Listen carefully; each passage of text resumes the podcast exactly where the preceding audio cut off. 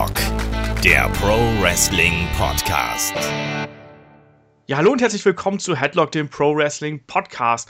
Heute geht's mal wieder in die Vergangenheit, nämlich heute geht es um Stone Cold Steve Austin. Ich bin Olaf, ich bin euer Host und bei mir ist der David von MannTV, dem Online-Magazin für Männer. Hi.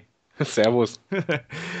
So, ähm, bevor wir mit dem eigentlichen Thema anfangen, natürlich erstmal wieder die obligatorische äh, Aufforderung an euch da draußen. Äh, schickt uns eure Fragen, gerne auch zu irgendwelchen Retro-Themen. Wenn ihr nochmal irgendein Match von uns besprochen haben möchtet, irgendwelche Fragen zu einer bestimmten Storyline habt, zu Wrestling-Begriffen oder sonst irgendwas, schickt sie uns einfach. Also wir sind aktuell ein bisschen auf dem Trocknen. Wir haben jetzt viel beantwortet in den letzten Wochen und ich muss ja auch sagen, wir produzieren diese Ausgabe ein bisschen vor, weil ich nächste Woche unterwegs bin oder weil ich die Woche jetzt davor unterwegs bin und deswegen, ja, hoffe ich, dass ihr da uns einfach Fragen schickt und damit wir da ein bisschen äh, wieder Interaktivität hier reinbringen. Das ist ja auch immer total schön und ich bin auch immer sehr begeistert, wenn ich Mails von euch bekomme. Da musst du noch die Adresse sagen, ne? Genau, und die Adresse brauchen wir natürlich auch noch. Und das ist nämlich äh, fragen.headlock.de oder geht einfach bei Facebook, äh, schaut da als, äh, schaut da einfach nach bei headlock.de oder headlock, solltet ihr uns eigentlich finden. Und dann könnt ihr uns da auch eine Nachricht schicken. Ganz problemlos, das rutscht alles hier bei uns im Podcast. Wir beantworten das so peu à peu. Und dann würde ich auch mal sagen, legen wir doch einfach mal los. Ähm, ja, Stone Cold Steve Austin, einer der erfolgreichsten oder der erfolgreichste WWE-Wrestler eigentlich überhaupt, wenn man jetzt mal so rein nach Buy-Rates und ähm, Merchandise-Verkauf geht. Eine absolute Legende, aber auch jemand, der nicht die immer vollkommen unumstritten war und der auch keinen leichten Start in seine Karriere hat. Und jetzt frage ich dich mal, David, was ist denn deine erste Erinnerung an Steve Austin? Ähm, der allererste, der wirst du lachen, das war ähm, aus der WCW damals. Da hatte er noch diesen ähm, schicken Seitenscheitel. und das hatte ich damals auf äh, DSF geguckt. Da lief das noch in den ähm, Studios, glaube ich, in Disney, ne? Ja, ja, genau, die Disney MGM Grand. Dinge. Genau, und dann da hatte ich ihn halt äh, gesehen, öfteren mal. Das ist so die erste Erinnerung, die ich habe. Also, meiner ist das tatsächlich auch. Wie war denn deine Assoziation damals mit diesem Menschen? Hast du mit dem connected oder äh, hast du dir gedacht, mein Gott, was ist denn das für ein Schönling mit äh, furchtbarer Weste und noch viel furchtbarer Frisur? Äh, ich muss dazu sagen, da, da, war ich halt noch recht klein, ich glaube so elf oder sowas. Und ähm, ich, ich fand ihn eigentlich nur nervig, muss ich dazu sagen, weil äh, ich, ich war halt damals noch irgendwie so ein Fan von den comicartigen Charakteren, weil halt als Kiddy reagierst du da wahrscheinlich stärker. Und ihn konnte ich halt auch nicht so richtig anfangen, weil ich nicht halt wusste, wofür steht er. Er war halt so, der, der ein bisschen arrogantere Typ, den er gespielt hatte. Ähm, und deswegen konnte ich den einfach nicht so wirklich leiden, wollte ihn halt nicht wirklich sehen. Ja, also mir ging das so ähnlich. Also ich hatte ihn zuerst wahrgenommen schon sehr früh. Also ich habe das ja äh, so ein bisschen schon mal erzählt, dass ja mein Bruder mir damals aus der Videothek immer WCW-Videos mitbekommen, mitgebracht hat. Und da kannte ich ihn halt aus der Dangerous Alliance mit Paul E. Dangerously und Rick Root und Arn Anderson und so. Und da fand ich ihn eigentlich noch relativ cool. Also da hat man ja schon gemerkt, so, ja, da, da ist ein bisschen Potenzial. Dann ging das ja mit den Hollywood Blondes los, gemeinsam mit Flying Brian Pillman. Und da habe ich dann schon gedacht, ah, da, da steckt ja wirklich viel, viel mehr in dem. Ne? Also generell muss man auch sagen, also, wo du es halt erwähnst, ähm, auch wenn ich ihn nicht mochte, er blieb in Erinnerung. Also auch als Kind. Also ich habe ihn sofort immer direkt wiedererkannt. Das war halt kein Gesicht, was du direkt vergessen hast. Ja, also, also und der gehörte, finde ich, auch äh, zumindest in dieser Anfangsphase der 90er einfach zur WCW und auch da zu diesen Eigengewächsen, sage ich jetzt mal in Anführungsstrichen. Ne? Also das war jetzt halt keine, die man irgendwie mal aus dem WWF-Programm hatte, wo man äh, wusste, dass der mal irgendwann äh, hier das, äh, die Seite gewechselt hat von WWF zu WCW, sondern es war halt wirklich jemand, der nur bei WCW war. Und wie gesagt, dann bei Hollywood Blondes fand ich ihn schon ganz cool, und, aber ich konnte dieses Gimmick damals nicht so richtig greifen und dafür habe ich auch WCW zu wenig verfolgt zu der Zeit, als dass ich da komplett irgendwie ähm, ja so hooked gewesen bin, wie das ja dann schon damals bei vielen amerikanischen Fans der Fall gewesen ist. Also, ja. also da muss man dazu sagen, das Tag-Team in Pillman war halt äh, schon grandios, muss man halt so sehen. Er war halt eigentlich nicht so gebuckt, dass er gepusht wurde wie sonst was. Und ein bisschen im Vergleich zu, zu New Day, ähm, sie hatten halt nicht viele Möglichkeiten, haben daraus aber sehr viel gemacht. Genau das, ja, die hatten halt einfach sehr viele Freiheiten. Da hat man halt gedacht, komm, wir stecken euch einfach mal ein Tag-Team, ne? wir haben keine großen Erwartungen an euch, ne? Schaut mal, was ihr draus machen könnt. Und tatsächlich haben sie dann halt eben was draus gemacht und sind dann auch wirklich zu einem ernstzunehmende Tag-Team geworden, was ja dann auch die ganz Großen äh, besiegen durfte. Ne? Also da ist dann wirklich, hat sich was, was selbstständig. Aber wie das halt dann mal häufig so ist, ne, dann haben dann die Großen das nicht so gern gesehen und dann wurde auf einmal, äh, wurden die Hollywood Blondes wieder gesplittet. Dann war Steve Austin ja äh, im US-Title-Geschehen drin. Das war auch noch eigentlich ganz okay. Also so, ich kann mich noch an gute Kämpfe gegen, ähm, wie heißt der, Ricky the Dragon Steamboat erinnern. Die fand ich ganz fantastisch. Aber spätestens als er sich dann für Hexor Jim Duggan in acht Sekunden oder so hinlegen musste, habe ich dann gekotzt und hatte irgendwie keinen Bock mehr. Und das war dann auch der Moment, wo er dann ja äh, über kurz oder lang von Eric Bischoff am Telefon gefeuert worden ist. Ich wollte gerade sagen, er wurde ja gefeuert. Er ist noch nicht mal gegangen, sondern er wurde gefeuert. Genau, und da gibt es ja auch diese legendären ähm, ECW-Promos. Er ist ja dann danach zu ECW gegangen, obwohl er ja verletzt war. Ähm, du legst aber ein Tempo an den Tag, mein Lieber schon. Entschuldigung. ist das so? Bin ich zu schnell? Ah, ich, es geht ja um halt Stone Cold Steve Austin. Ich dachte mir, wir machen. Das schon, aber ich, ich, ich finde halt, es, es, hat halt schon ähm, Pillman, die, die, das Tag-Team hat halt schon großen Einfluss auf ihn gehabt, glaube ich. Also Pillman war ja eh ein durchgeknallter Typ, auch, auch privat. Und beide sind halt sehr befreundet gewesen. Und ich glaube, Stone Cold hat ja auch später mal erzählt, dass er dadurch halt auch richtig Selbstvertrauen bekommen hatte. Durch halt diesen Partner, weil er dem vertraut hatte und, und aus sich was abgeguckt hat. Und es war halt auch so, in dem Tech-Team hat er schon ein bisschen so in die Richtung, äh, ist er zumindest gegangen. Also er hat sich halt auch über Ric Flair und, und Co., also über die dicken Namen auch mal lustig gemacht oder halt ähm, einfach so Badass halt äh, schon mal frei Schnauze gelabert. Und das war halt so der Anfang. Dann kam ECW, äh, beziehungsweise ECW. Und ja, jetzt, jetzt kannst du, weil dann kam Stone Cold. Genau, da hat er nämlich dann wirklich seinem, seiner Wut äh, freien Lauf gelassen. Und das Problem war halt eben, dass er sich äh, verletzt hat äh, davor. Äh, Trizeps, wenn ich mich jetzt nicht komplett täusche, hat er sich gerissen und konnte eben da nicht antreten. Paul Heyman hätte ihn, wenn es nach Paul Heyman gegangen wäre, sofort zum Champion gemacht. Ist natürlich ein bisschen doof, wenn man äh, nicht kämpfen kann. Auf jeden Fall hat dann eben Steve Austin die legendären Promos gehalten, wo er sich dann eben also wo er zum einen komplett mit K-Fape gebrochen hat, wo er dann als schlechter Eric Bischoff äh, verschnitt, verkleidet äh, vor der Kamera saß und einfach mal komplett vom Leder gezogen hat. Man kann es einfach nicht anders sagen. Die findet man übrigens noch auf YouTube, die äh, Promos. Genau, die muss man sich auch angucken. Also ich meine, die gibt es auch im, im WWE Network, gibt es die auch, glaube ich, zu, äh, zu Genüge. In den Dokus habe ich, hab ich die letztens auch entdeckt. Ja, äh, aber da hat man halt eben gemerkt, was für ein Feuer da ist. Ne? Und das war dann auch der Moment, glaube ich, wo dann WWE endgültig auf ihn aufmerksam geworden ist, weil sein, sein Run bei ECW war relativ kurz. Ähm, aber hier muss man, Entschuldigung fürs ins Wort fallen, aber hier muss man zum Beispiel Paul Heyman wieder Tribut zollen. Dieser Mann hat einfach dieses Spezielle in Stone Cold gesehen. Es gibt ja auch die ECW-Dokumentation. Ähm, und da geht er zum Beispiel darauf ein, da siehst du halt auch Ausschnitte, wie der halt ähm, Austin bei den Promos richtig stark geholfen hat. Mhm. Also immer wieder vor der, vor der Kamera unterbrochen, dann halt gesagt, nee, mach das so, trau dich ruhig. Er hat ihn eigentlich nur ähm, immer den Rücken gestärkt und gesagt, mach was. Und er hat halt auch später halt erzählt, dass bei Stone Cold wirklich dieser Unterschied zu vielen anderen Wrestlern waren, dass äh, er sich halt immer den, den Allerwertesten aufgerissen hat. Also äh, Paul Heyman meinte es halt so, er war halt immer der Erste, der, der kam und der Letzte, der ging. Mhm. Und wenn, wenn er halt zufälligerweise am Gym vorbei war, war da halt Stone Cold plötzlich, der irgendwie eine Promo für sich selber äh, geübt hat. Ja. Also Stone Cold hatte wirklich diese, diesen Biss, er wollte was Großes werden. Das hat Paul Heyman in dem Moment auch gesehen. Ja, das hat zum Beispiel Eric Bischoff halt eben nicht gesehen.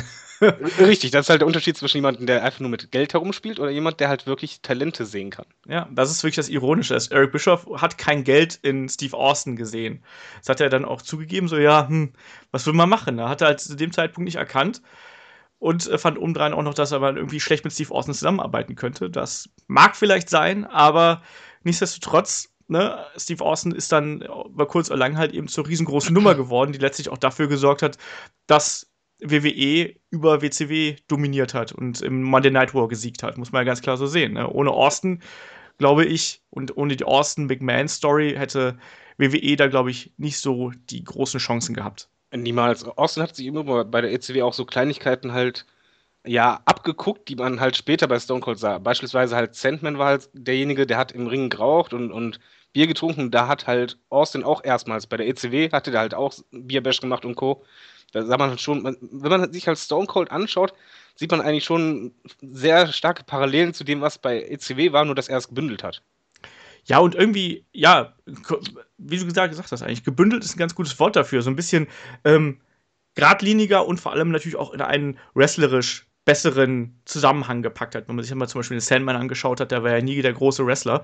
Da hat es ja dann diesen, dieser Auftritt ist ja, weil Sandman war ja eigentlich immer nur ein Erlebnis, wenn man den gesehen hat. Also wenn er dann zu Metallicas Enter Sandman reingekommen ist, durchs Publikum mit dem Singapore Kane und er war ja auch nie Profi. Ich meine, Sandman war ja teilweise richtig hacke stramm während eines Matches. das ist Und richtig. Stone Cold ist halt, bei Stone Cold muss man halt einfach sagen, der Typ, der war professionell von Anfang bis zum Ende. Egal, ob er jetzt halt einen Shoot-Promo gehalten hat oder halt Bier getrunken, aber er war halt nie ähm, so, dass er halt nicht wusste, was er macht. Du meinst, Stone Cold hat sogar professionell Bier getrunken?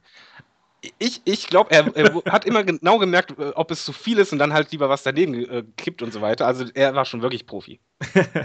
Ein, ein professioneller Biertrinker. das muss man auch erstmal können. Ja, Traumjob. Naja, aber, aber ähm, wie gesagt, seine, seine Zeit bei, bei der ECW war relativ äh, kurz. Da war er dann noch im Titelgeschehen mit drin, hat aber den Titel äh, nie gewonnen und ist ja dann rübergegangen zu WWE und war dann auf einen Schlag nicht mehr der coole Steve Austin, der irgendwie seiner Wut freien Lauf gelassen hat, sondern war auf einmal der Ringmaster mit Teddy Biasi an der Seite.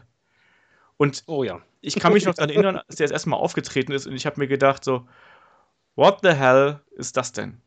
So, was ist denn das für ein Gimmick? Das war halt so langweilig und so dröge und du hast so gemerkt, dass er sich Es war da so nichtssagend. Es Ja, und das ist ja so- absolut nichtssagend. unwohl auch drin gefühlt hat. Ne? Der wusste selber nicht genau, wer er da gerade ist. Und er hat das jetzt, ich habe letztes Mal in einer Doku gesehen, da hat er auch gesagt, so ja, er fand das Ringmaster-Gimmick halt nicht toll, aber es war halt das Einzige, was sie gerade für ihn geplant hatten. Und er sagt sich so, ja, es ist halt besser als nix, ne? Ja, aber wobei das spricht auch ein bisschen für die Zeit damals bei der WWF. Die haben ja das öfter mal jemand von ECW geholt oder WCW auch, aber nach es hat einen, ähm, es kam einem eher vor, als wenn die einfach versucht haben, den zu nehmen, bevor die Konkurrenz das nimmt. Ohne einen Plan zu haben, was machen wir eigentlich mit dem. Ja, Austin ist halt durch diese ECW-Promos, die er damals gehalten hat, hat er halt unglaublich äh, ja, den, den Blick, die Blicke auf sich gezogen, hat auf einmal wieder Aufmerksamkeit auf sich gezogen. Und dann hat WWF halt eben gesagt: So, komm, ne, bevor sich den jemand anders schnappt, auch wenn es dann im Zweifelsfall wieder die WCW gewesen wäre, was relativ unwahrscheinlich wäre nach, dieser, äh, nach dem Zerwürfnis mit Bischof, nichtsdestotrotz, dann holen wir den halt eben rüber. Und wir brauchen auch neues Talent. Man muss ja auch dazu sagen, so 95, 96 war es um WWF jetzt auch nicht so gut bestellt, was das Talent angeht. Nichtsdestotrotz, ob man dann so ein Ringmaster-Gimmick halt darüber bringt und eigentlich den Charakter komplett glatt schleift, der eben bei ECW so gut funktioniert und sagte zu dem, so, du sprichst jetzt übrigens nicht mehr, sondern du wrestlest jetzt einfach nur noch. Da Ja, ist auch Paradebeispiel dafür, äh, wie ein Wrestler stehen und fallen kann mit dem Gimmick. Also, Absolut. ich, weil Stone Cold hat einfach was drauf, aber er hatte das falsche Gimmick und das kann halt immer bei Wrestlern sein, dass die einfach ein Gimmick haben, was nicht ihrer Persönlichkeit entspricht und die sich nicht entfalten können. Das merkst du sofort, wie du halt sagst, man merkte ihm an, er fühlte sich unwohl, er wusste gar nicht, was soll ich hier jetzt richtig machen.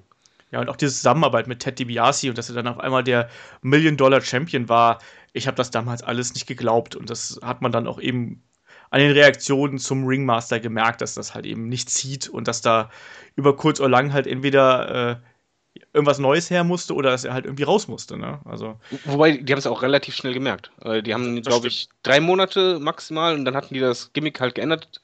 Wobei, ähm, da war halt der Vorteil, ich glaube, Steve Austin hätte es niemals gegeben, wäre WCW nicht so stark gewesen, weil in dem Moment kam halt die Zeit, Anfang 1996, wo in der WWE halt das Motto ausgesprochen wurde, okay, wir wollen jetzt eure Ideen hören, macht mal ein bisschen was. ja. Und er hat es dann genutzt, er ist dann als Stone Cold, beziehungsweise als Steve Austin aufgetreten und dann fing es halt an. Genau, da gibt es ja noch diese lustige Geschichte, wie man da auf seinen, auf seinen Namen gekommen ist. Er hat ja wohl äh, von WWF ja eine Liste mit Namen bekommen und da sind ja dann so gigantische Titel wie Chili McFreeze und Ice Dagger und äh, Fang McFrost und ich habe keine Ahnung was. Stone Äh, Cold Ice McDees. Ja, warum auch nicht? Oder ich lese hier noch Otto von Ruthless. Finde ich auch ganz fantastisch. Ja, das äh, gab es ja dann zum Glück alles nicht, sondern das war, wenn ich mich jetzt nicht komplett irre, war das doch irgendwie, dass seine Frau, oder er hat da gesessen und hat irgendwie über ein Gimmick nachgedacht und seine Frau hat irgendwie zu ihm gesagt, äh, hör mal hier, dein Tee wird ja gerade Stone Cold, ne? Your tea is getting Stone Cold. Und dann äh, hat, hat, es, es, hat er halt kurz drüber nachgedacht und sie hat kurz drüber nachgedacht und sie sagt dann zu ihm, das ist der Name, ne? Du bist jetzt Stone Cold Steve Austin. Und äh, ab da hat er dann seine Karriere auch eine andere Wendung genommen. Und er hat ja auch sein, sein, sein Auftreten und sein Moveset ja dann geändert infolgedessen. Also zum einen war er dann auch mehr, mehr outspoken, wie man so schön sagt. Also er hat viel mehr gesprochen und hat ähm, ganz andere Manierismen an den Tag gelegt, viel aggressiver. Viel und provokanter auch dem Gegner gegenüber. Also er hat, er hat den Gegner im Ring als, als Gimmick halt keinen Respekt gezollt. So ähnlich wie es zum Beispiel Kevin Steen heute macht. Ja. So als Beispiel, die Parallelen zu heute zu ziehen. Und er hat dann ja auch ähm, relativ schnell die ersten Siege eingefahren. Also bei WrestleMania, äh, was war das, 12 gegen, gegen äh, Savio Vega hat er dann ähm, Fäden gehabt und sowas. Dann gab es das Caribbean Strap Match, da war er dann noch endgültig weg. Das ist jetzt auch, das schneide ich nachher raus, weil das passt nicht dazu. Ähm, aber er hat dann noch relativ schnell die ersten Siege eingefahren, nämlich vor allem ähm, auf dem Weg zum King of the Ring. Und da hat er nämlich dann zum ersten Mal gegen Mark Merrow, den man vielleicht noch als Johnny B. Bad manch einer kennt, noch so ein Thema schlechte Gimmicks übrigens. Oh ja. hat er zum ersten Mal Stone Cold Stunner ausgepackt. Und der war damals sehr unspektakulär. Also ich kann mich noch daran erinnern, als ich das erste Mal gesehen habe. So, das hat damals noch nicht gewirkt, weil halt die Crowd noch nicht drauf reagiert hat. Aber das. Und er wurde auch noch nicht so spektakulär gesellt. Das stimmt, das stimmt. Der wurde fast gar nicht gesellt. Also das war wirklich nur so der, der Sandsack, der auf die Schulter gefallen ist. Aber nichtsdestotrotz hat man da gemerkt, da passiert irgendwas. Und dann kam es ja zum legendären King of the Ring und dem Aufstieg. Äh, und, und hier wieder der Punkt halt mit den Zufällen. Also Stone Cold lebt halt wirklich von diesen Zufällen. Ursprünglich sollte halt, was halt jeder Wrestling-Fan eigentlich weiß, ähm, Triple H den King of the Ring gewinnen, 96. Ähm, war auch drauf und dran, halt äh, Standing, Backstage super. Dann gab es aber halt den, wie heißt der? Curtain, Curtain Call? Call? genau. Den Curtain Call Curtain, genau. in, in äh, New York, wo halt ähm, ja, es halt mit K-Fate gebrochen wurde wie sonst was. Und Vince war so sauer, dass er halt äh, Triple H halt als einzigen bestrafen konnte, weil halt Shawn Michaels noch Titelträger war. Genau, und Hall und Nash nicht mehr da waren. Genau, und dann äh, kam er ins Stockhaus und äh, Stone Cold hatte dann das Glück, dass er dieses Turnier gewinnen durfte. Und er hat es genutzt wie, glaube ich, kein Wrestler zuvor. Ja, das war ja auch äh, eigentlich auch so ein, so ein Event, wo man sich dann gefragt hat, da gab es auch gar nicht mehr so viele Alternativen. Wie gesagt, Mark Miro äh, war da halt eben ein Kandidat. Ähm, der ja, du musst ja auch vorstellen, äh, äh, Entschuldigung, das Finale war gegen Jake the Snake Roberts. Man muss sich halt überlegen, das war 96 und Jake the Snake Roberts war da schon eigentlich knacke alt. Ja, der ist ja dann irgendwie, ich glaube beim, beim Rumble oder so, glaube ich, desselben Jahres ist er mal nicht zurückgekommen, hat eine gute Reaktion gezogen, aber es war halt eben Jake Roberts war da nicht nur alt, sondern Jake Roberts war da auch schon ziemlich kaputt einfach, ne? muss man auch mal so ganz klar sagen. Genau, und WWE war im, im Tief wie sonst was. Ja, also da war einfach nicht viel mit äh, neuen Leuten und da, man hat ja, also ich hätte ja damals bei dem Turnier auf Vader ge getippt, der da in der Runde war, aber der ist ja gegen Jake Roberts disqualifiziert worden. Ja, und dann gab es halt den, den Sieg. Wobei der, der, Sieg ist noch nicht mal, daran wird sich wahrscheinlich keiner erinnern, wie war das Match, sondern jeder wird sich an diesen Moment danach erinnern, wo das Interview kam. Genau, da stand halt dann Steve Austin mit Doc Hendricks oben auf dem Podium mit dem Thron und hat dann diese legendäre Rede gehalten. Und ich äh, zitiere hier einfach, da ist dieses ganz legendäre ähm, Austin's 316 says, I just whipped your ass.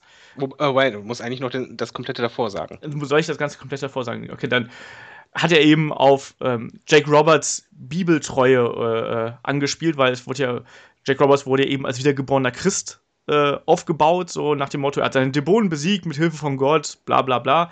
Blub, blub, blub. Deswegen hat er dann auch eine weiße Schlange dabei gehabt und keine, kein Damien mehr, ne, sondern Revelation, glaube ich, hieß die damals, ne, wenn ich mich jetzt mhm. komplett täusche.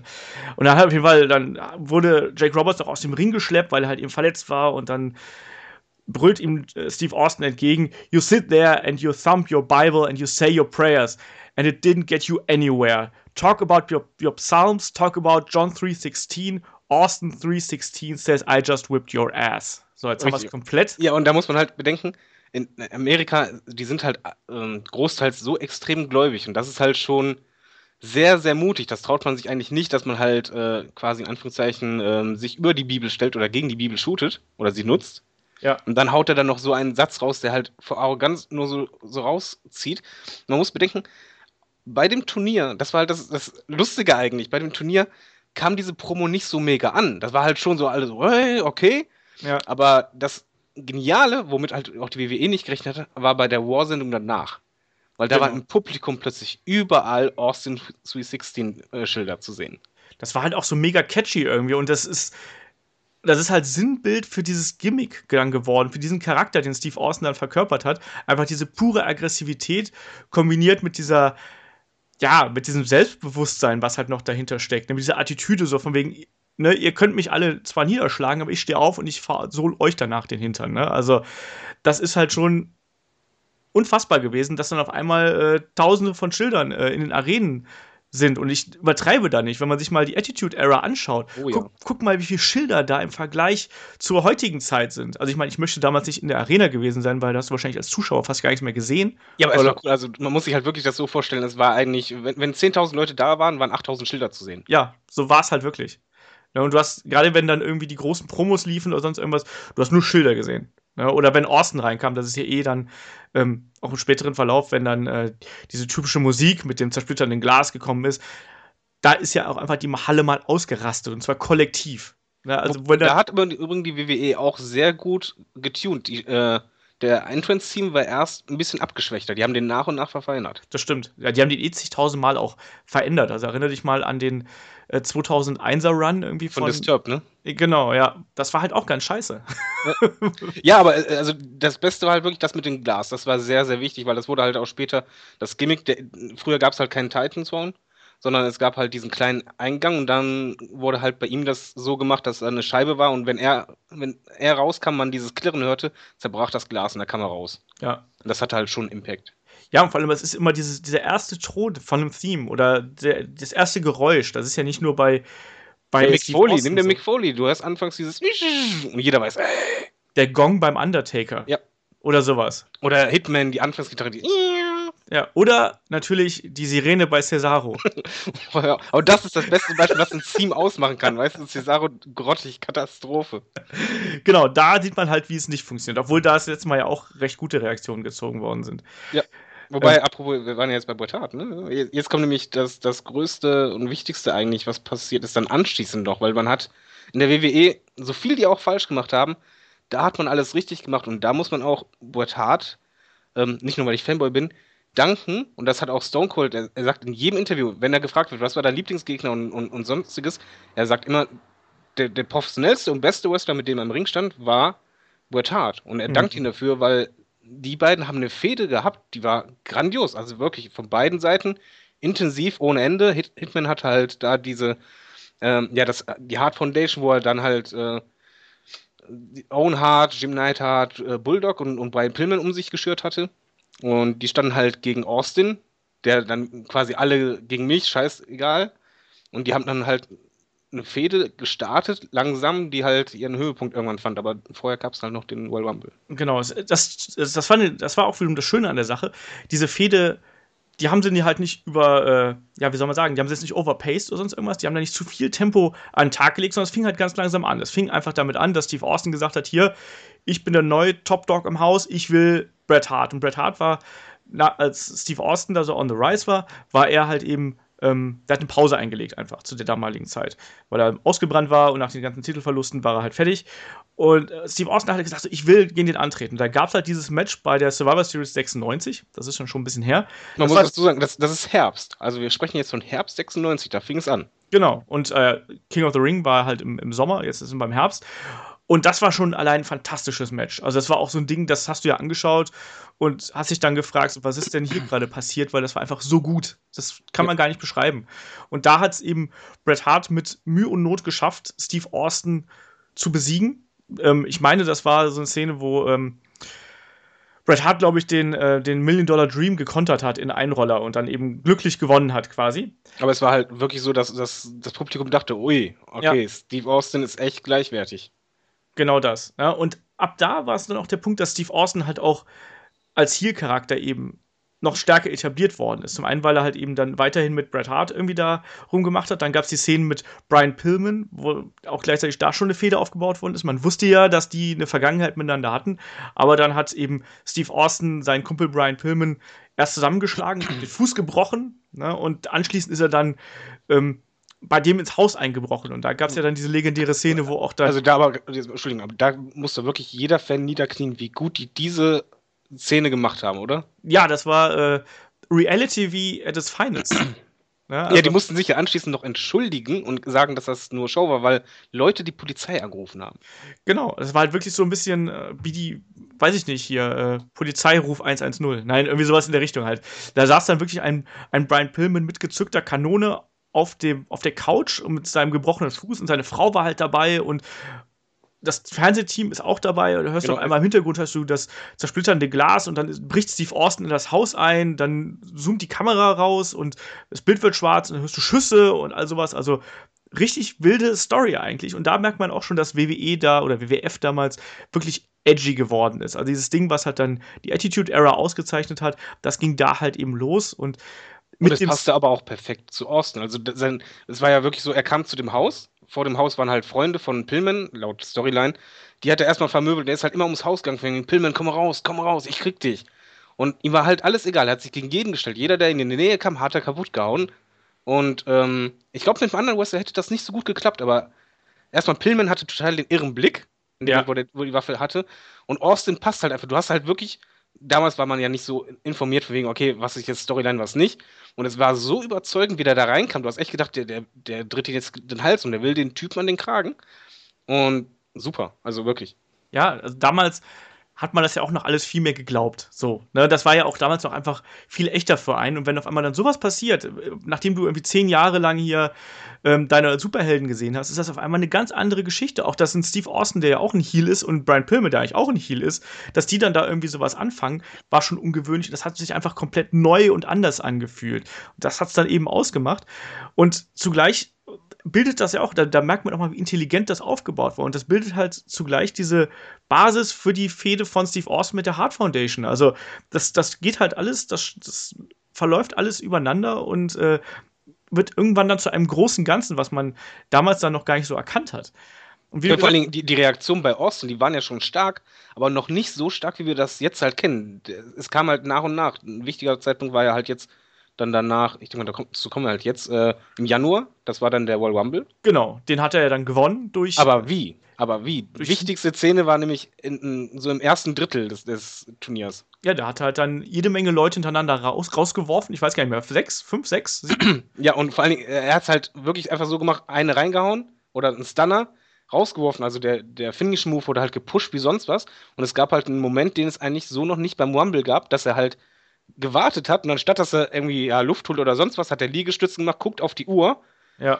und, und äh, sagt einfach nur, schick den nächsten, schick den nächsten. Dem war alles egal. Und dieses schick den nächsten, man hat bei der Crowd gemerkt, innerhalb des Rumbles, anfangs so fing, ja, hey, geil, dann der zweite, der dritte, der vierte und beim sechsten wurde es immer lauter. Ja. Und aber dann kam mir dann auch Bret Hart rein. Und Da dann kam Bret Hart, perfekt gemacht. ey. Und dann der Gesichtsausdruck von Stone Cold in dem Moment. Genau, wo er sich dann in die nicht vorhandenen Haare greift und Ja. äh, vollkommen schockiert halt eben ist und das auch gut verkauft, ne? weil er genau Super. weiß, da, da ist mein Erzfeind, der mir jetzt hier eins zu eins gegenübersteht.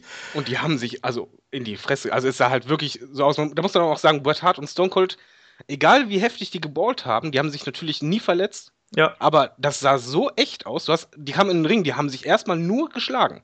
ja. Aber das ging da halt auch. Also das war einfach so gut und die hatten so eine Chemie zusammen. Also sie sind wirklich da, da, da, weiß ich nicht, da sprühten Funken oder sonst irgendwas. Wenn die im Ring waren, das kannst du dir heute fast gar nicht mehr vorstellen. Also so eine Chemie hast du halt eben alle Jubeljahre mal. Und das hat man eben schon bei der Survivor Series gesehen, das hat man jetzt beim Rumble wieder gesehen, den ja dann Steve Austin am Ende gewonnen hat auf hintertückische Art und Weise, nämlich, äh, ich glaube, er ist rausgeworfen worden, der Ringrichter hat es nicht gesehen, dann ist er wieder reingekommen Genau, und Bret rausgeworfen. Hart wurde er rausgeworfen. Das ist das Wichtige. Genau, und dann, ähm, aber dann gab es ja dann eben, der, der Titel wurde ja dann danach vakantiert, also der WWE-Titel, den äh, Shawn Michaels gehalten hat mit einer Knieverletzung. Dann gab es dieses Final Four-Match, was, ja, das war irgendwie ein bisschen merkwürdig. Also, das war dann äh, Steve Austin gegen Bret Hart, gegen Vader, gegen den Undertaker. Das fand ich damals ein bisschen merkwürdig. Ich fand es irgendwie sehr interessant, aber da hat auf jeden Fall dann Bret Hart die Titel gewonnen. Tag drauf direkt wieder an Sid verloren. Durch Eingreifen von Steve Austin. Und da war dann eben der Hass endgültig zwischen den beiden. Also, wenn er vorher noch nicht greifbar war, war er jetzt noch viel, viel stärker einfach, ne? Weil dann war noch der Titel auf Genau, dem Spiel. wir reden jetzt vom, vom, vom März, also das war jetzt März. Das heißt echt ein halbes Jahr, ohne dass die halt äh, ihr finales Match oder sonst was hatten, sondern es hat sich langsam, ein halbes Jahr lang hochgepusht.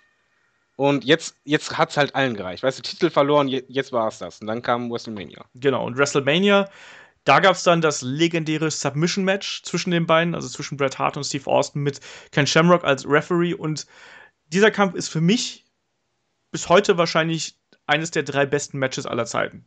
Ja, zumal man noch sagen muss, WrestleMania 13 war Katastrophe. Das stimmt. Der, der ganze Event war wirklich, also ernsthaft, wer sich den angucken will, sehr gerne. Er ist katastrophal.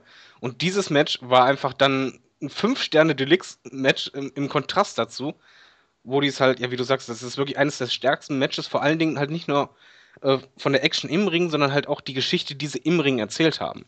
Und du hast äh, halt, es gab dann halt den Double Turn am Ende. Also Bret Hart turnte Heel, Austin Face im Grunde genommen. Ja. Ähm, aber du hast es nicht kommen sehen. Du hast es, weil es hat, du musst äh, halt bedenken, Bret Hart war ewig Babyface, immer. Also jeder kennt ihn, wenn er gewonnen hat, hat er gejubelt, den Gegner in Ruhe gelassen und hier war es halt einfach so, wo man wieder sagen kann, ähm, Zufall oder nicht, aber sehr, sehr wichtig war in dem Match, Steve Austin hatte, ich glaube, nach einem Share-Shot, oder? Oder nach einer Ringecke. Nee, ja. er ist, er ist äh, in die, ja, da in die Absperrung bei den ähm, Kommentatorenpulten reingeschleudert worden und hat sich dabei dann irgendwie ähm, einen genau. zugezogen. Also er hat den noch nicht mal bewusst so, so heftig gemacht, aber er hat halt geblutet wie ein Schwein. Aber sowas von. Und ähm, dann, da gab es halt den, den Sharpshooter, ähm, Bret Hart hat den eingesetzt und man muss halt immer noch bedenken, Austin war, war Heel, Hart war Face, aber Austin hat halt das ganze Match über halt nie aufgegeben, hat immer weiter gemacht, immer weiter, er hat halt nicht aufgegeben und die Crowd hat bevor vor dem Heel-Turn schon, hat die sich ge geturnt gegen Hart ja. und Austin, weil es halt einfach, der Typ hat halt nicht aufgegeben. Er, er, man hat ihn quasi die Schmerzen angesehen, was halt super verkauft hat. Und den Kameraengel, den werde ich glaube ich nie vergessen, einfach wo man genau sein Gesicht gesehen hat im Sharpshooter, wo der irgendwann aufgeschrien hatte und man sah einfach nur das Blut unter den, den offenen Mund laufen, tropfen auf dem Boden wie sonst was. Und das Finish war halt so, dass halt Austin nicht getappt hat und ja. K.O. ging. Und ähm, Bret Hart hat halt, hat halt gewonnen, glaube ich, dadurch. Bret Hart hat gewonnen, ja. Also das war durch, äh, äh, durch TKO, glaube ich, würde man das jetzt heute so nennen. Also ist, Austin ist quasi ohnmächtig geworden, bewusstlos geworden. Genau, und ähm, Bret Hart hat halt anschließend auf den eingetreten äh, und halt den Heel-Turn gemacht, aber der wichtigste Moment war halt einfach im Sharpshooter, wo er halt gesaftet hat, wie sonst was. Das Blöde ist halt, in Rückblicken wird das mittlerweile immer schwarz-weiß gezeigt. Ja. Aus dem Network. Ähm, aber das war halt der wichtigste Moment. Da, da haben sie halt wirklich, ja, muss man halt, wie gesagt, Bret Hart auch danken. Das war der Moment. Man kann wirklich bei manchen Wrestlern nicht von dem Moment reden, aber das war wirklich der Moment, wo es halt, du bist das Main Eventer und zwar Nummer eins. Ja, das war halt wirklich dieses äh, symbolische Überreichen der Fackel. Ne? Also ja. ich habe ich hab mir letztens noch mal die Steve Austin-Doku angeschaut im, im WWE Network und da sagen dann auch verschiedene Wrestler, da geht es gar nicht darum, dass das, das Publikum ist gar nicht unbedingt so gegen Bret Hart geturnt. Die haben jetzt nicht Bret Hart gehasst. Aber nein, nein, aber die haben Austin geliebt. Genau, das ist der Unterschied. Die haben Austin in dem Moment halt mehr geliebt als Bret Hart und dadurch ist Bret Hart halt eben auf einmal der Bösewicht geworden. Das haben sie eben natürlich dann noch unterstrichen, dadurch, dass dann Bret Hart am Ende Steve Austin noch weiter bearbeitet hat, was natürlich jetzt auch nicht so naja, nicht so nett ist, sagen wir es mal so. Ja, und das Lustige war ja, Austin war ja trotz dieses Sieges, wo, wo eigentlich, das, das war ja legendär, er war immer noch nicht im Main Event geschehen. Nee, das, äh, das, das, das ist ja auch das Merkwürdige. Das, da, das habe ich auch damals so ein bisschen so aufgefasst, so, das habe ich nicht genau verstanden. Mal so ganz mhm. blöd formuliert.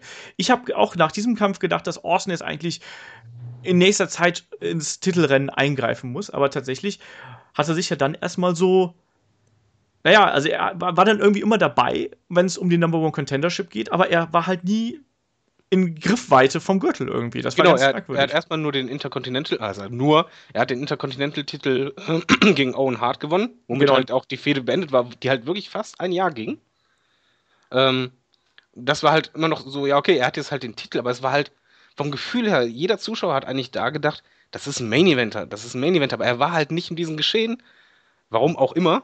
Äh, und ich, ich glaube, vielleicht lag es einfach daran, dass, dass Vince einfach äh, Muffensausen hatte, wegen den Waitings bei WCW und da noch nicht wusste, was soll ich machen. Und ähm, ja, er hat halt da noch nicht 100% auf Steve Austin gesetzt, sondern stattdessen. Auch nicht, auch nicht aufs Rock, was halt jetzt wichtig wird. Ja, das, jetzt, mal, das, jetzt bist du ein bisschen schnell. Entschuldigung. Okay. nee, also im Prinzip war das, war das ja so, dass zwischen WrestleMania äh, 13 und SummerSlam ging ja eigentlich diese Fehde zwischen Steve Austin und der Hart Foundation, ging ja erstmal richtig los da. Da hat sie dann wirklich gebrodet. Da gab es ja auch das erste Auftreten von Dude Love zum Beispiel. Es gab ähm, dieses legendäre Ten-Man-Tag-Team-Match bei Canadian Stampede ähm, was bis heute ja auch als absolut fantastisches Match gilt. Das war ja irgendwie auch ein Kampf, der ging über eine Dreiviertelstunde und wurde eigentlich nur von der Crowd getragen. Also der, klar war es auch ein geiler Kampf, aber das war allein wegen der Stimmung war es da so fantastisch. Das war nämlich ein Event, der in Kanada stattfand und die Hart Foundation mit Bret Hart ähm, gegen Steve Austins äh, Gesellen, also Ken Shamrock, Goldust und die Legion of Doom. Das war halt einfach perfekt von der Stimmung her. Ne? Und das war dann eben ganz, ganz verrückt. Ähm, da, zum SummerSlam noch ganz kurz, zu dem Kampf gegen Owen Hart. Da muss man natürlich dann auch die Verletzung von Steve Austin anmerken. Ach, äh, ja, das, das, Problem ist, ich, ich kann das nicht. Also ich, ich gucke es immer wieder, weil ich halt mit den, den Event gerne anschaue. Aber bei der Stelle gucke ich jedes Mal weg mittlerweile, muss ich ehrlich sagen. Weil er hat halt, ähm, also früher war es halt so, jeder durfte halt in Tombstone, oder wie, wie hier heißt es eigentlich offiziell? Das heißt, also ich glaube, das heißt tatsächlich, ist, das ist Reverse ne? Pile Driver, irgendwie sowas, ja. Aber es ist, genau. inzwischen ist es offiziell ein Tombstone, darunter kann sich auch jeder was vorstellen. Genau, also er hat den Tombstone angesetzt an, an Steve Austin.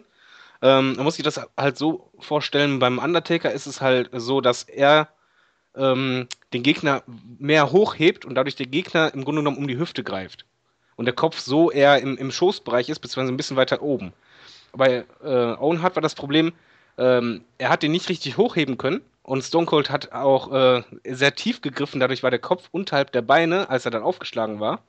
Und, und, das ging halt dann komplett auf die Wirbelsäule. Ja, und vor allem muss man auch sagen, dass der Undertaker setzt seinen Gegner ja auf den Knien ab. Also ja. da ist quasi noch der, da, da, rutscht der Kopf zwischen die beiden Knie. Während bei Owen Hart war das so ein bisschen, ich weiß nicht genau, ich glaube, das heißt auch irgendwie Exploder oder sonst irgendwas, äh, Piledriver, ich weiß es nicht genau. Aber ähm, Owen Hart hat sich quasi ähm, auf den Arsch gesetzt, muss man so zu sagen. Und da konnte man halt sehen. Erst auf den Kopf. genau, erst auf den Kopf und dann auf den Arsch. Und da sieht man halt auch in der Wiederholung sehr gut, dass einfach mal Austins Kopf so, würde ich mal schätzen, 15, 20 Zentimeter unten zwischen den Beinen rausschaut und dann halt eben als erstes auf der Ringmatte ausschlägt. Und das führte dann dazu, dass Austin wirklich gelähmt war. Das sieht man auch sehr, sehr deutlich. Ja, für mehrere Sekunden. Man, man sieht es halt, er ist total benommen, wobei da hat halt Owen Hart wirklich auch gut und schnell reagiert auch.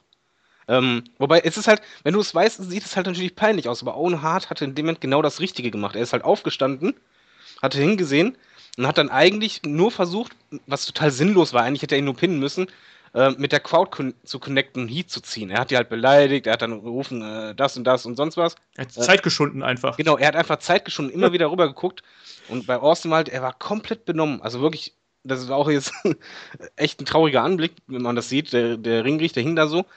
Und hier ist wiederum aber ein Punkt, wo man einfach sagen muss, der Typ hatte halt auch den Main Event verdient und den Status, den er später bekommen hat. Weil ich glaube, jeder andere Wrestler hat in dem Moment gesagt, brich ab, ich kann gerade nicht mehr. Mhm. Und Stone Cold hat halb gelähmt. Er hat ja selber gesagt, dass er die Beine selbst beim Pinnen nicht richtig gespürt hat. Ähm, er ist dann langsam hingerobbt und es gab den schlechtesten äh, Roll-In aller Zeiten. Genau, das sah halt auch sehr merkwürdig aus. Er hat ihn halt eben eingerollt und Owen hat dann, äh, hat dann wirklich toter Mann gespielt, so ein bisschen. aber ja, es aber, ging halt Aber dass er sich gezogen hat dahin, also allein das musst du bedenken, er hat Absolut. ja wirklich mehrere Wirbel gebrochen. Ja. Äh, und er ist trotzdem, obwohl er halt kaum was gespürt hat, er hat, du siehst halt auch an, an diesem Ziehen, dass er damit aller Kraft, die er irgendwie findet, er wollte halt nicht seinen Push kaputt machen. Er war so ehrgeizig, dass er halt über seine Gesundheit gegangen ist. Ja. Ja, und äh, da kommen wir dann eigentlich auch dann zu den Folgemonaten so ein bisschen, weil Klar, Steve Austin war dann irgendwie Intercontinental Champion, aber kann natürlich nicht verteidigen, ähm, weil er halt eben so schwer verletzt war. Und eigentlich ist er jetzt erstmal für drei Monate außer Gefecht gesetzt und muss seinen Titel wieder vakantieren. Aber trotzdem hat es halt eben WWE geschafft, ihn da halt eben in eine gute Rolle zu bringen, weil dann da ist dann erstmal Vince McMahon aufgetreten als der böse Boss, ne, und da ist dann auch der Beginn dieses Vince McMahon-Charakters, weil der auch schon ein bisschen vorher mit Bret Hart schon ein bisschen ähm, äh, erschienen ist, aber jetzt wird es noch viel deutlicher, weil da geht es dann darum, dass WWF oder WWE will Steve Austin schützen und lässt ihn nicht antreten. Und das hat dann, wird dann zu einer Story gemacht, so nach dem Motto, ja, ihr nehmt uns Steve Austin weg, ne? Wir wollen den sehen, der will kämpfen, aber ihr lasst uns nicht. Und in dem Moment war dann Vince McMahon der böse Boss, der dem Publikum den, ja, den Liebling halt weggenommen hat, ne? den Helden weggenommen hat, der immer gekämpft hat und der eigentlich immer auch sagt, hier, ich, mir ist scheißegal, wie es mir geht, ne? Ich kämpfe äh, für mich und ich mache das jetzt, ne? Mir ganz egal, was passiert. Und das ging dann eben so lang bis zur, bis zur Survivor Series, wo sich dann Austin endlich den äh, Titel von Hart holen, holen konnte. Auch relativ deutlich. Also, es war ein ziemliches Squash-Match, Squash muss man sagen.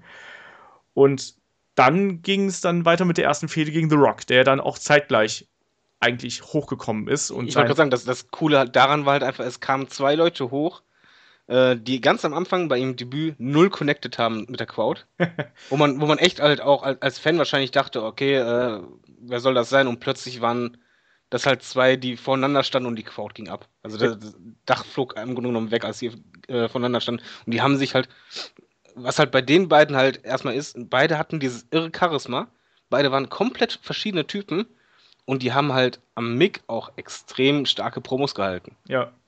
Ja bei The Rock ging es ja dann tatsächlich auch relativ schnell eigentlich. Ne? Also wenn du mal überlegst, bei WrestleMania 13, also wer sich das nochmal angucken will, da kämpft The Rock noch gegen, ähm, äh, gegen den Sultan wenn ich mich jetzt nicht komplett täusche. Also das Sultan, der, Sultan, der, der Rikishi ist, ne? Genau, der Sultan ist Rikishi und The Rock kämpft da eben noch mit seinem äh, Vater Rocky Johnson an der Seite, halt eben als samoanischer Milchbubi, ne? also mit den Löckchen und mit dem lustigen Outfit und so und, und dann eben Rikishi, den wir ja dann später auch als Teil von Too Cool oder was auch immer da kennen und als Attentäter auf Steve Austin und so, der ihn ja überfahren hat dann später.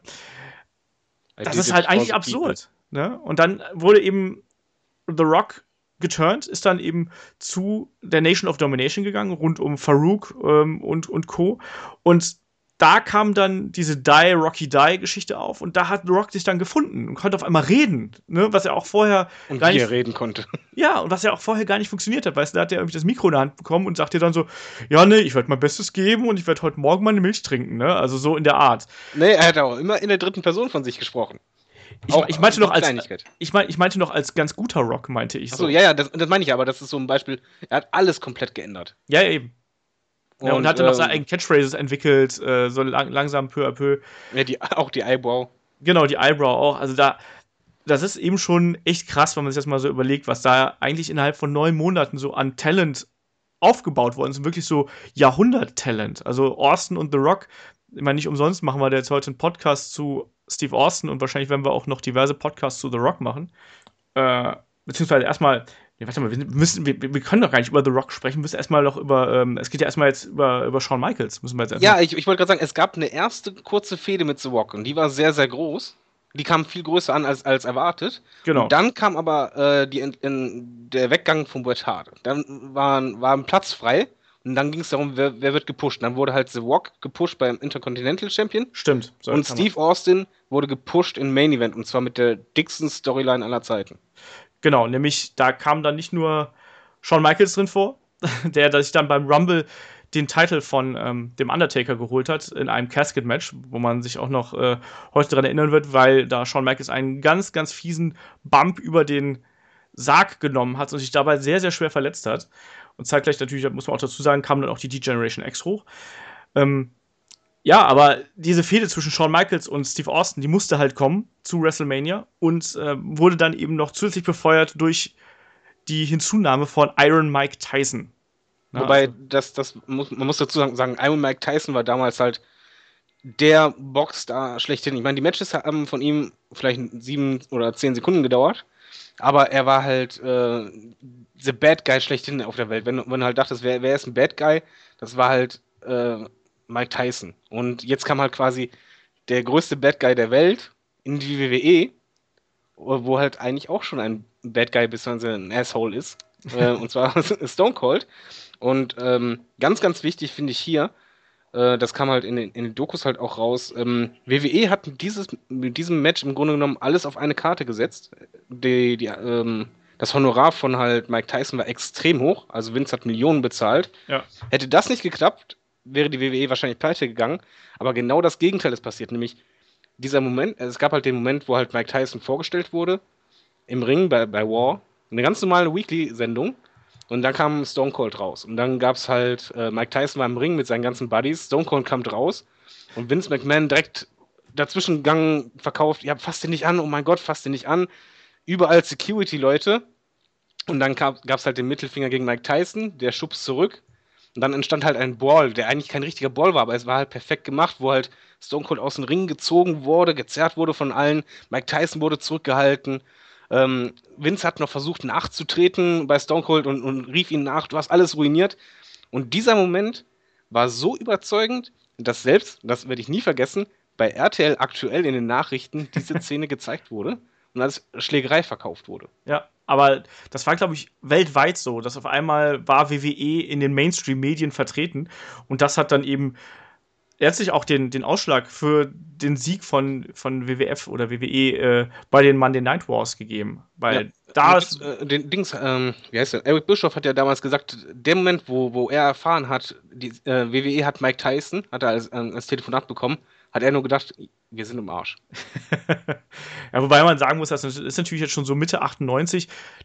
Da war die WCW auch schon an sich im Arsch. Das muss man halt so. Ja, das schon, aber die Ratings waren halt immer noch ähm, extrem hoch. Wrestling war halt so populär wie noch nie, aber äh, man muss halt immer bedenken, Wrestling, so populär es auch war, es waren halt populär innerhalb der Wrestling-Fans. Dadurch, dass Mike Tyson reinkam, sind, haben so viele Leute eingeschaltet, die vorher nichts mit Wrestling zu tun hatten. Die wollten halt sehen, was ist da los. Und du hast dann bei der Waiting-Kurve halt richtig diesen Ausschlag nach oben gesehen, wie du es heute wahrscheinlich nur wünschen würdest. Mhm. Und äh, damals muss man halt sagen, damals waren Ratings auch noch viel, viel wichtiger, als es heute ist. Ne?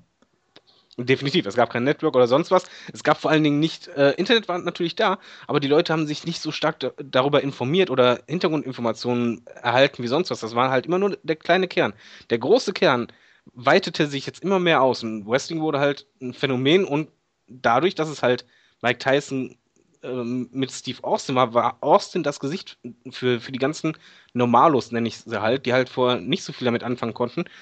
Wenn sie einen Wrestler kannten im normalen Fernsehen, das war Stone Cold. Ja. Und noch dazu war er ja auch so ein bisschen der, der Working Man Character, der sich gegen den bösen Boss aufbegehrt ne, und sich gegen den stellt und gegen dessen Entscheidungen. Das kommt ja dann auch gerade in der Folge von WrestleMania noch mehr raus. Und in Handschellen abgeführt wurde. Genau, das ja sowieso. aber, nee, aber das sind so Bilder.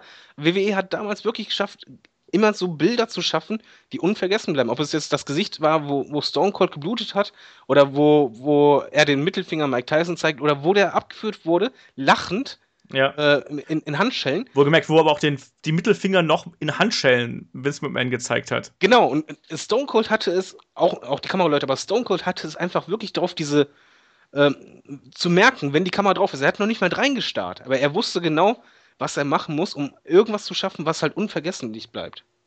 Ja, na, und dann, also bei WrestleMania 14 hat er dann ja den, den großen Belt äh, gewonnen von Shawn Michaels, der sich da ja auch, das ist so ein bisschen vielleicht auch die Parallele. Also ich, ich habe da jetzt letztens nochmal drüber nachgedacht, so ein bisschen die Parallele Mr. Perfect, Bret Hart, Shawn Michaels, Steve Austin.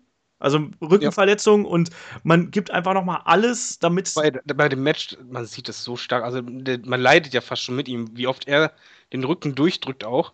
Ja. Ähm, also Shawn Michaels hat halt eine schwere Rückenverletzung. Er hat halt das Match durchgezogen, was vor, ein paar Jahre vor, vorher hätte Shawn Michaels das Match nicht durchgezogen. Das glaube ich auch.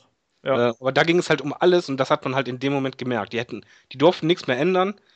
Ähm, er hat das Match durchgezogen unter Schmerzen wie sonst was.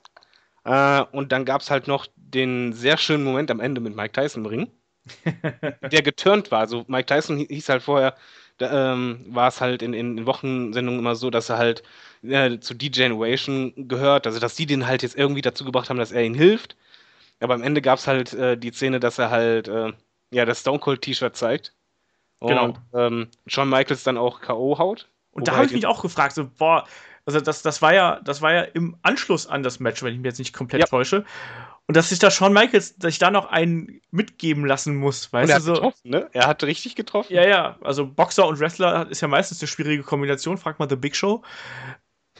Äh, und aber, aber, weißt du so, da musst du auch denken, so, ich habe jetzt meinen, ich habe meinen Soll hier erfüllt, jetzt muss ich mir auch noch von Mike Tyson eine reinhauen lassen, so, und muss dann nochmal richtig derbe auf den Boden knallen mit meinem kaputten Rücken. Da hat mir Shawn Michaels echt leid getan, also.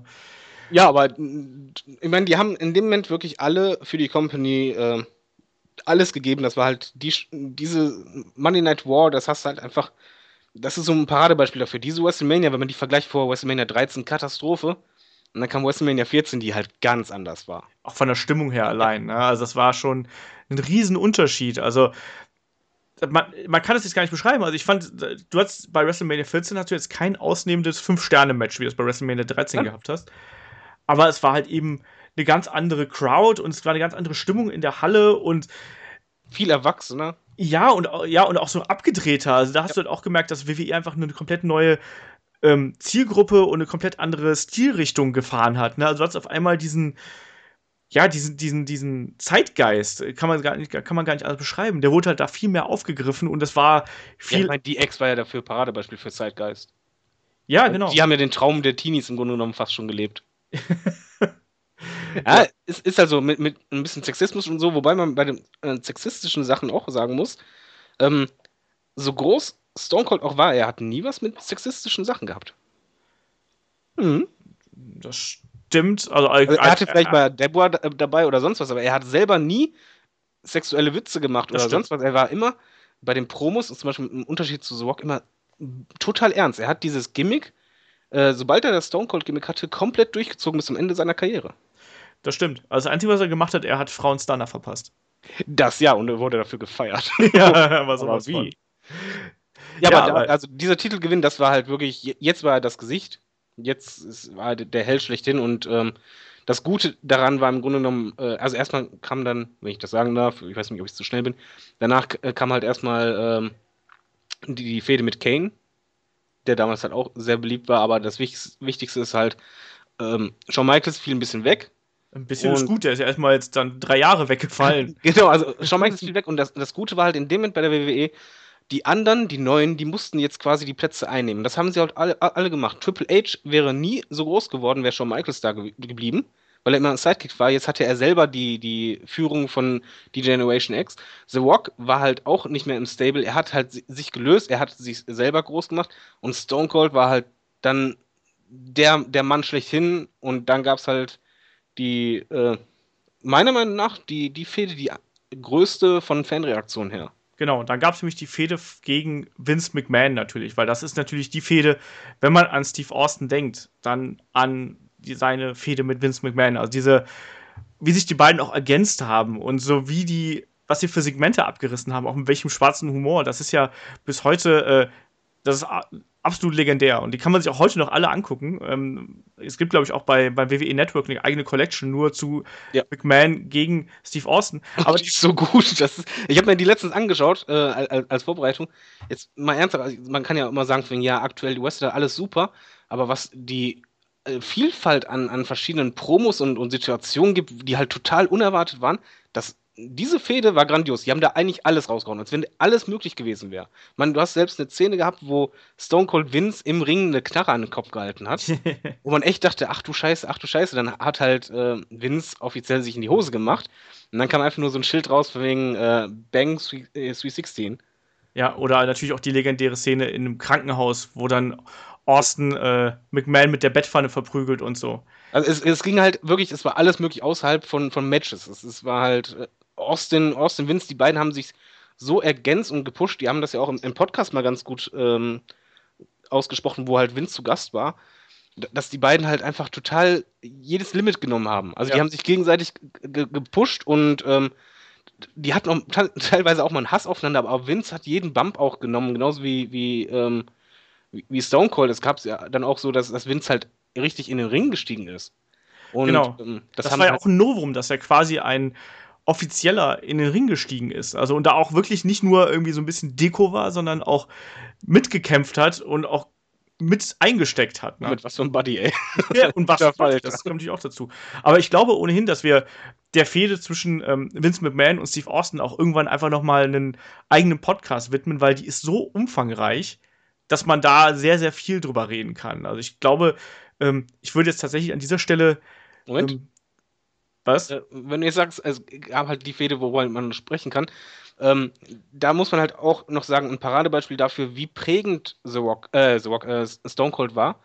Ähm, er hat nicht nur eine Fehde gehabt, die halt groß war. Er hatte halt wirklich, wenn er eine Fehde hatte, eine längere, war die grandios. Und zwar erstmal Bret Hart gegen ja. ihn. Es war eine super starke Fehde, die halt Fans nie vergessen werden. Dann gab es Vince gegen ihn, wird kein Fan je vergessen. Dann gab es halt auch noch The Rock gegen ihn, wird auch kein äh, Mensch je vergessen. Er, er, er, hat halt wirklich immer diese unvergesslichen Attitude-Momente gehabt. Man muss halt auch sagen, dass das natürlich eine Zeit war, wo auch einfach ganz krasse Charaktere entstanden sind. Ne? Also ähm, da ist halt das passiert, was über die letzten vielen Jahre äh, ein bisschen verpasst worden ist, oder nicht nur ein bisschen verpasst worden ist, sondern stark verpasst worden ist. Da wurden dann eben auch wirklich überlebensgroße Figuren erschaffen. Also egal, ob es jetzt ein Triple H ist, ein Steve Austin, ein Mankind, den haben wir bis jetzt noch gar nicht äh, äh, erwähnt. Ja. Du hast einen Kane, du hast einen Undertaker, der sich dazwischen immer wieder neu erfunden hat mit seiner Corporate Ministry und diesem noch viel diabolischeren Charakter, den er dann immer wieder an den Tag gelegt hat. Also du hattest einfach mal so, ich würde mal sagen, so sieben, acht große Main-Eventer, die alle untereinander fäden konnten, wo du das ähm, Programm über zwei Jahre oder drei Jahre einfach mal frisch halten konntest, weil alle miteinander irgendwie geklickt haben. Und, und du wusstest auch nicht, was passiert. Es war genau. alles möglich irgendwie. Genau, weil du halt einfach auch da die kreativen Freiheiten hattest und komplett, naja, da äh, komplett einfach raushauen konntest, was du gerade irgendwie, was dir im Kopf rumgegangen ist. Wobei die auch sehr, sehr kreativ waren. Ja, ich weiß, okay, jetzt, wir wollten eigentlich cutten, aber äh, es gab halt auch noch eine ähm, schwere Verletzung von Stone Cold, wo er halt äh, nicht kämpfen konnte. Und ich finde, die haben sie auch zum Beispiel grandios überbrückt, wo er halt mit Kurt Angle ähm, die Funny Moments hatte. wo er halt Gitarre gespielt hat und es gab halt zehn, man muss aber denken, Stone Cold, er ist halt wirklich Bad Guy und hat dann eigentlich Comedy gemacht vom Feinsten, aber das so geil rübergebracht. Ich, ich erinnere mich einfach nur an die, also er, er, hat versucht, Vince Liebling zu sein irgendwann. Das haben sie halt quasi genau das Gegenteil gemacht. Und dann gab es halt zum Beispiel eine, eine Szene, wo er halt Vince umarmt und total irre dabei guckt. Aber auch diese, die Segmente, wo sie da, wo sie zusammen singen oder sonst irgendwas, ne? Oder wo sie dann als Cowboy da stehen und, und mit dem kleinen und dem großen Hut. genau, wo Kurt Engel diesen genau. Hut aufhat. Das war Unterhaltung und, und da ist auch wieder dieser Punkt, äh, ich weiß, ich wiederhole mich, aber überleg mal auch da, wie viel Kameraengels ähm, Stone Cold einen Gesichtsausdruck hat oder irgendwas macht, was du nicht vergessen wirst. Der Typ, er hatte einfach wirklich diesen It-Faktor zu wissen, was mache ich vor der Kamera. Ja. Und das hast du einfach sehr, sehr selten. Egal wie gut ein Wrestler ist, das kannst du nicht trainieren. Entweder hast du es oder du hast es nicht. Und er hatte das mehr, meiner Meinung nach, auch als The Rock oder jeder andere. Er hatte es so stark, dass das einfach, du selbst, wenn du jetzt einen Wrestling-Fan fragst oder hier bei uns MannTV-User fragst, ey, cooler Stone Cold-Moment, und die zählen dir 100.000 Sachen auf, wo die genau dieselbe Szene aber im Kopf haben. Also die, die, die wissen genau bildhaft, wie sah das aus. Und jetzt schlage ich mal wieder, wie wir es so ganz gerne machen, so ein bisschen den Bogen in die Gegenwart. Siehst du denn jemanden, der aus dem aktuellen Roster diese Rolle eines Stone Cold Steve Austin, also eines Rebellen äh, mit, naja, mit, mit, mit Herz und äh, allem, was dazugehört, äh, irgendwie ausfüllen kann? Ähm, ja, e-, ehrlich, ehrlich gesagt schon. Und ähm, da ist natürlich die, die, Frage, wie viel Freiheiten hat. Aber wer zum Beispiel äh, für mich in Frage kommt, ist halt Kevin Owens, weil er für mich ähm, schon jemand ist, der extrem gut mit der Crowd connecten kann und er auch sehr gut improvisieren kann und merken kann, was funktioniert und was nicht. Und ich glaube, er kann sowas sehr glaubwürdig auch rüberbringen. Man muss es halt nur entsprechend äh, bucken. Ja, und da, da, da ist halt genau der Punkt, ne? Also, wenn man jetzt halt eben dann wieder wieder nur einen Heal aufbaut oder einen Charakter aufbaut, wie das jetzt ja schon wieder so ein bisschen Anschein hat, der halt nur mit Hilfe von anderen gewinnen kann, dann ist genau es halt das schwierig. Ist doch. Genau das, ja, das, das ist das, was ich aktuell halt nicht mag und ähm, für, für die Zuhörer, die halt äh, früher Wrestling nicht mit, mitbekommen haben, vor der Attitude-Zeit war genau das das Problem. Es gab halt diese extremen Heals und die halt Feiglinge waren und, und sonst was ähm, und die extremen Faces, die halt Supermänner waren. Und genau dahin geht meiner Meinung nach seit PG die WWE immer weiter hin und das ähm, limitiert im Grunde genommen Wrestler, weil Leute wie Stone Cold sind das Paradebeispiel dafür. Du kannst einen Heel auch komplett böse verkörpern, aber dabei auch anders wirken. Ja, siehe in der Fehde zu mit Bret Hart. Genau, es, es war ganz anders. Er war halt, er hat durchgehend auch von hinten angegriffen und Co., aber er hat halt nie aufgegeben. Er war halt nie der Feigling. Und da ist zum Beispiel, da denke ich mir, okay, es gibt im, im Roster aktuell auch Wester, die könnten vielleicht, nur könnten, ich weiß nicht, ob sie es werden, könnten in diese Fußstapfen treten von Austin, aber sie müssen diese Freiheiten haben, sich nicht, ja, momentan so Abziehbildchen nach Schema F äh, zu präsentieren. Ja, ich meine, erinnere ich mal dran, sowas ähnliches hat man damals mit Randy Orton versucht auch. Also der dann auch ähm, die Grenzen des, äh, des Legalen und des äh, Fairen irgendwie da durchbrochen hat. Also gibt's ja auch. Überleg mal die Fehde mit Triple H, wie genau. over er war, als er Steph diesen Kuss gegeben hat. Das war einer der besten Momente der letzten, ja, das ist ewig her, ne? Das ist, das ist, echt schon lange her, ja, ja. Wo ich wirklich vor dem Fernseher saß und einfach nur dachte, also ich hatte da wirklich eine Gänsehaut. Ich meine das ernst, ich habe sofort, ich weiß noch, es war nachts, ich bin rüber ins Schlafzimmer, habe meine Freundin geweckt und gesagt, ey, das, das, ist so geil, ne? das musst du sehen haben. Das war psychologisch so genial gemacht und das war es halt auch. Und man muss halt da bedenken, er war Heal. Er, mehr Heal konnte man nicht sein. Er hatte seinen Stable, die, die eigentlich ausgebucht wurden wie sonst was, aber da wurde äh, gefeiert. Die Crowd ging so ab und er war halt einfach ein Bösewicht, der es so gut gemacht hat. Er war halt nicht der Feigling. Er hat einfach da echt, er ist da über diese Grenzen gegangen. Und dieses über die Grenzen gehen, das fehlt mir aktuell. Und das ist auch nicht nur mein Eindruck, und da jetzt wieder den Bogen zu Stone Cold zu spannen, sondern in Stone Colds Podcast. Wobei man sagen muss, Stone Cold ist wirklich Wrestling-Fan durch und durch. Das merkt man allein daran, dass er sich immer noch die Matches anschaut. Mhm. Ähm, mit der Crowd, zum Beispiel, wenn er, wenn er Einsendung kriegt, wie findest du dieses Match tausendmal, dass er sich das auch wirklich anschaut und er sagt seine ehrliche Meinung. Und er sagt es halt richtig. Ihm, ihm, fehlt halt momentan einfach dieses Ausbrechen aus diesem Schema. Es, es wirkt halt alles äh, so limitiert und dass halt die Leute ihr, ihr Feuer nicht richtig auch zeigen können oder ausleben können. Ja, die Frage ist halt, liegt das an den Wrestlern selber oder liegt das halt am Booking? Nein, das ist komplett Booking. Da hatte auch Stone Cold äh, recht. Er hatte das in, nicht beim WWE-Podcast, äh, sondern bei seinem YouTube-Podcast richtig gesagt. Ähm, er, er, nimmt die Wrestler komplett raus. Er, seiner Meinung nach, und da stimme ich ihm zu, ist das Roster stärker als zur Attitude-Zeit, viel stärker. Mhm. Aber sie haben nicht diese Möglichkeiten. Er hatte es halt so verglichen, dass er halt sagte, damals war es halt so, du bist mit der Idee äh, zum Writing-Team gekommen, hast denen gesagt, ich mach das jetzt. Dann sagten die, okay, du hast 15 Minuten, mach, wie du meinst.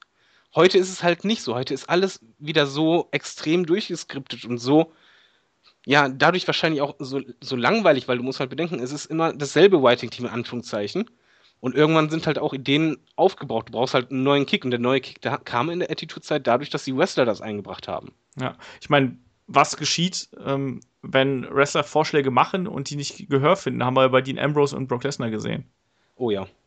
Also, das ist, glaube ich, das prominenteste Beispiel aus diesem Jahr, wo es ja dann auch sehr offenkundig mehrfach erwähnt worden ist, dass da halt Ideen gab und dann sagt Brock Lesnar halt so: Ja, wir schauen mal, wo uns der Kampf hintreibt, so ungefähr. Und dann genau, kommt halt mal richtig vorbereitet. Das ist Katastrophe. Muss sich ja vorstellen, vor WrestleMania-Matches gehen manchmal, also zum Beispiel Undertaker geht ja die Matches komplett durch. Er ja. die einmal komplett mit seinem Partner. Normalerweise. Ja. Außer wahrscheinlich Brock Lesnar. Ja, das glaube ich, obwohl ich, haben die, ich meine, die haben sich auch irgendwie nochmal vorher getroffen. Irgendwie die haben sich getroffen, aber äh, das war halt nicht wie bei Shawn Michaels, wo, wo er halt rauskam, dass sie das Match viermal gemacht haben. Ja, aber das hat man ja auch bei Shawn Michaels und Undertaker ja auch sowas von.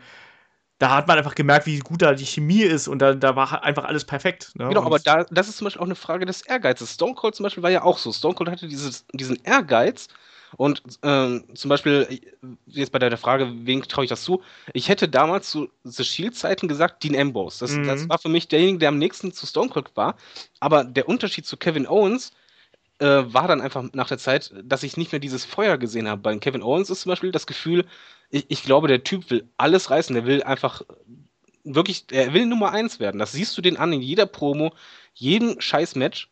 Und ähm, das ist halt auch wichtig, das braucht auch jemand. Wenn jemand jemals in die Fußstapfen von Stone Cold treten will, muss er, äh, ja, er muss über die Grenzen hinausgehen. Er muss wirklich mehr machen, äh, als, er, als er nötig hat, selbst wenn er an der Spitze ist. Ja. Also, der Einzige, der halt ähnlich ist, ist halt Cena, also vom Aufwand her.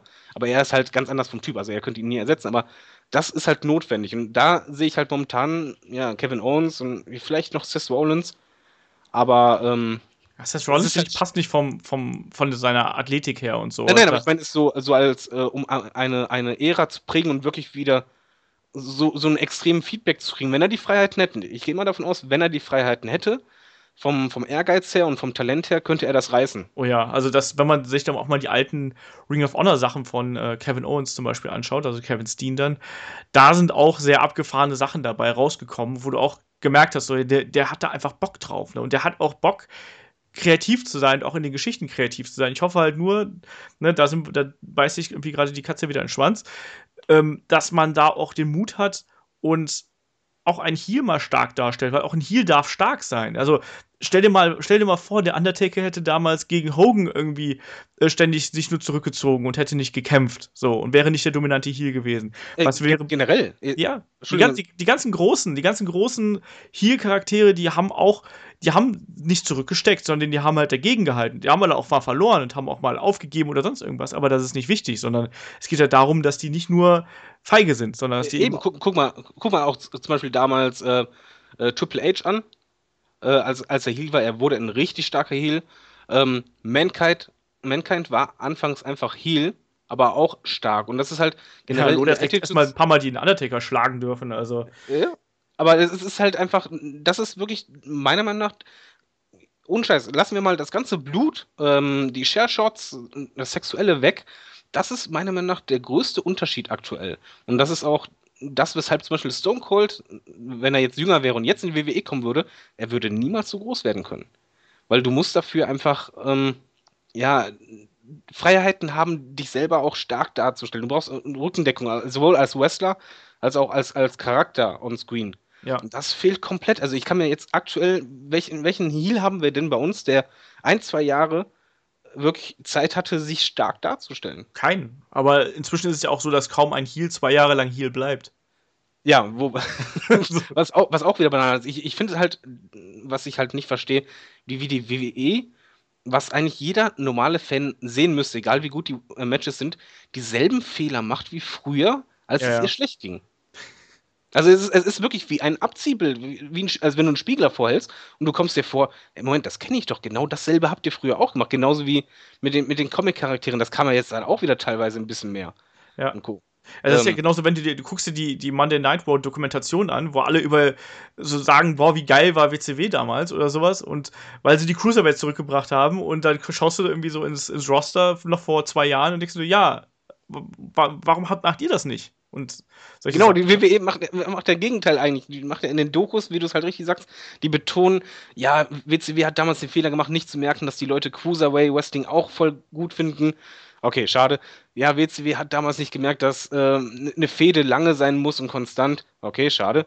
Äh, WCW hat nicht gemerkt, dass Heels stark sein müssen. Schade. Weißt du, das, das zieht sich komplett durch und ich, ähm, äh, man merkt es halt auch daran, dass halt viele Attitude-Stars gar keinen richtigen Bezug mehr zum Wrestling haben. Ich meine, du, du kriegst halt in, in Interviews halt schon mit, dass die sich nur noch ganz, ganz grob informieren. Ich glaube, Stone Cold ist da auch äh, eine große Ausnahme. Wie gesagt, also er guckt Wrestling, er lebt immer noch Wrestling, er guckt das so gerne, er ist super informiert und das nicht nur wegen dem Podcast. ja. Ähm, und bei ihm merkst du zum Beispiel an, wenn ich einen Wunsch hätte, jemals in meinem Leben, jetzt noch, äh, was als Wrestling-Fan angeht, würde ich sagen, ich würde alles dafür geben, dass Stone Cold ins Writing-Team kommt. Wenn, wenn er Bock drauf hätte, weil bei ihm merkst du einfach, er, was er sagt, es stimmt alles. Du hängst da als, als Zuschauer und, und du nix. Das war es halt nicht nur, weil ja, Stone Cold war früher so cool, sondern der, der Typ, der, der hat Ahnung. Also er hat, das ist halt auch das, weshalb er so groß wurde, er hat einfach Ahnung von Wrestling, was die Leute wollen. ja, und wie man es präsentiert halt auch, wie man es darstellt. Richtig. Ähm, selbst mit kleinen Gesten, das sind ja häufig die Kleinigkeiten, die es dann ausmachen. Aber Obwohl das Schlimmste, was er je gemacht hat, wo, wo wir immer noch drunter leiden. das What? Ja. Also ich, ich, ich, ich, fei- ich hab, feier es immer noch, ich gucke mir auf YouTube super gerne diese Watt Collection an, Ja. wo jemand ganz viele Watt-Szenen hintereinander gemacht hat. Super cool. Das Problem ist nur, die Leute haben das halt, als Stone Cold weg war, äh, nicht gepeilt, dass es halt eigentlich zu ihm gehörte, weil er halt respektlos sein wollte. Und die haben das halt jetzt bei jeder Promo dann immer gemacht. Also, zum Glück schwächt es mittlerweile ein bisschen ab. Aber das war halt die wirklich, äh, wie lange haben wir es gebraucht, bis das abschwächt? 15 Jahre? Ja, so ungefähr. Das war irgendwann was wirklich nervig. Also es hat auch irgendwann dann einfach alle Promos kaputt gemacht und selbst die gut gehaltenen Promos waren dann einfach irgendwann kaputt, weil dadurch halt der Fluss rausgeht. Ne? Richtig. Ja, und, äh, Aber ich kann im Übrigen äh, jeden, der, der jetzt hier zuhört und interessiert an, an, an Stone Cold, ich kann wirklich jedem diese Podcast-Reihe von ihm empfehlen, weil erstmal der Typ ist so sympathisch und die Fragen, die er stellt, sind schnörkellos. ja, Also was, was ich wirklich geni- genial finde und du, ich glaube, du merkst daran halt auch, diesen Stone Cold-Charakter, den er damals verkörpert hat, der hat sehr viel mit seiner Persönlichkeit zu tun. mhm. ja, definitiv. Das hat er immer wieder selber gesagt, dass es ja eigentlich nur er selber mal 100.000 ist irgendwie, so ungefähr. Wahrscheinlich. Ja. Auf jeden Fall äh, grandioser Mann. Was ist denn eigentlich, ähm, wahrscheinlich willst du ja abschließen, deswegen will ich wieder Deswegen, ich, ich wollte gerade noch fragen, ob du noch was hinzufügen möchtest, Äh. bevor du das wieder machst. Ich, ich wollte, Frank, du hast ja vorhin angefangen mit der Frage, dein erster Stone Cold-Moment, ich will jetzt wissen, dein allerbester Stone Cold-Moment und nur einer. Egal ob Match oder, oder Promo oder sonst irgendwas, nur einer. Ähm, Entrance bei WrestleMania 17 gegen The Rock. Meinst wo das Dach weggeflogen ist? Genau, wo das Dach weggeflogen ist. Andererseits wird da auch wiederum Titelmatch, äh, Titel, äh, Titelwechsel von Mick Foley, als ähm, Austin reingekommen ist, wo auch das Dach weggeflogen ist. Also, ähm, aber ich würde WrestleMania 17 sagen. Also, ich, WrestleMania 17 ist auch mein persönliches äh, Lieblingsgroßereignis, so äh, in der Gänze, auch wenn der Turn am Ende natürlich ganz furchtbar war. Aber so der, der Main Event an sich, den fand ich absolut fantastisch und da würde ich, glaube ich, äh, den auswählen. Und natürlich WrestleMania 13, äh, Steve Austin gegen. Nur einen. Ja, das ist schwierig. Das geht bei Steve Austin nicht. Du hast ja selber gesagt, jeder hat da irgendwie tausend Momente. Genau deswegen. Ja, also das ist, das ist echt schwer. Also ich glaube, jetzt vom rein Wrestling technischen her würde ich sagen WrestleMania 13. Mhm. Also Bret Hart gegen Steve Austin. Und von der Stimmung her WrestleMania 17 Entrance. So, und jetzt du. Gute Wahl. Ähm, vom Wrestlerischen her, nicht weil es ähm, so ein tolles Wrestling war, sondern ähm, ich, ich nehme jetzt einfach mal äh, beide ähm, Main Events gegen The Rock. Und zwar, weil, ich weiß, das, das hassen Fans, aber die haben so oft aus dem Finisher ausgekickt, wo du einfach nicht mehr wusstest, was ist los, wann kommt der Moment, äh, wo ich dann halt wirklich, wenn der Pin kam, es abgefeiert habe, wie sonst was. Ähm, und von der, also nicht wrestlerisch, sondern von, vom Moment her, den ich einfach am liebsten in Erinnerung habe, wo ich einfach jedes Mal grinse, wenn ich das sehe, ist beim World Rumble, wo er auf der Ringecke sitzt und auf die Uhr schaut und dann in, in die Crowd schaut und dann ein Wort sagt. und dann, dann hörst du nur äh, Publikum so erstmal so leises Wort. Und dann guckt er nochmal hin, Wort. Und dann wird es immer lauter und immer lauter und immer lauter. Das ist so cool. Ja, da hat uns äh, Steve Austin auf jeden Fall reichlich gute Momente geschickt. Aber vielleicht, oder geschenkt vielmehr nicht äh, geschickt. Ähm, aber vielleicht schicken uns einfach die Leute da draußen irgendwie ihre Lieblings-Steve Austin-Momente. Also, was hat euch besonders gut an ihm gefallen? Was fehlt euch heute bei WWE, was Steve Austin damals so ausgezeichnet hat? Schreibt uns das vielleicht einfach. Oh ja, bitte. Und äh, da bauen wir das dann auch gerne in die nächsten Podcast-Ausgaben ein und machen hier so ein bisschen Leserbrief, äh, Fragenrunde, was auch immer da kommt. Das bauen wir schon irgendwie ein. Also schickt uns da gerne eure Eindrücke. Und überhaupt, vielleicht gibt es ja auch Leute, die Steve Austin total scheiße finden. Vielleicht haben wir auch gar keine Ahnung und äh, haben ja eine Stunde lang über jemanden geredet, den man gar nicht mehr mag. Ist das heute noch so? Ist kein Problem. Also ich würde sagen, wir verpassen einfach jeden, der eine E-Mail schickt, einen Stunner. genau das. Ja, aber ich würde sagen, dann äh, schließen wir diese Runde hier ab. Äh, David, ich danke dir und ich bin mir sicher, wir werden noch mal das ein oder andere Mal über Steve Austin und vor allem über die Fehde mit Vince McMahon noch mal sprechen. Ja, wir sind halt alte Menschen, ne? Ja, eben. Das, aber das ist einfach, das, da gibt es einfach so viel zu bereden, da kann man äh, am laufenden Band drüber quatschen. Ja, und ansonsten, ähm, nächste Ausgabe gibt es nächste, äh, nächste Woche und äh, natürlich haben wir dann auch schon die No Mercy Review äh, in ein paar Tagen ausstehen. Das wird ein bisschen später kommen, weil ich schon wieder unterwegs bin, aber macht euch keine Sorge, die kommt auf jeden Fall. Und ansonsten schreibt uns irgendwelche E-Mails, schreibt uns Fragen, schreibt uns irgendwie, wie ihr die aktuellen Events findet. Ähm, wir beantworten das und schauen uns das an und hören uns nächste Woche wieder. Macht's gut, bis dahin. Im Moment, Stone Cold Setzo.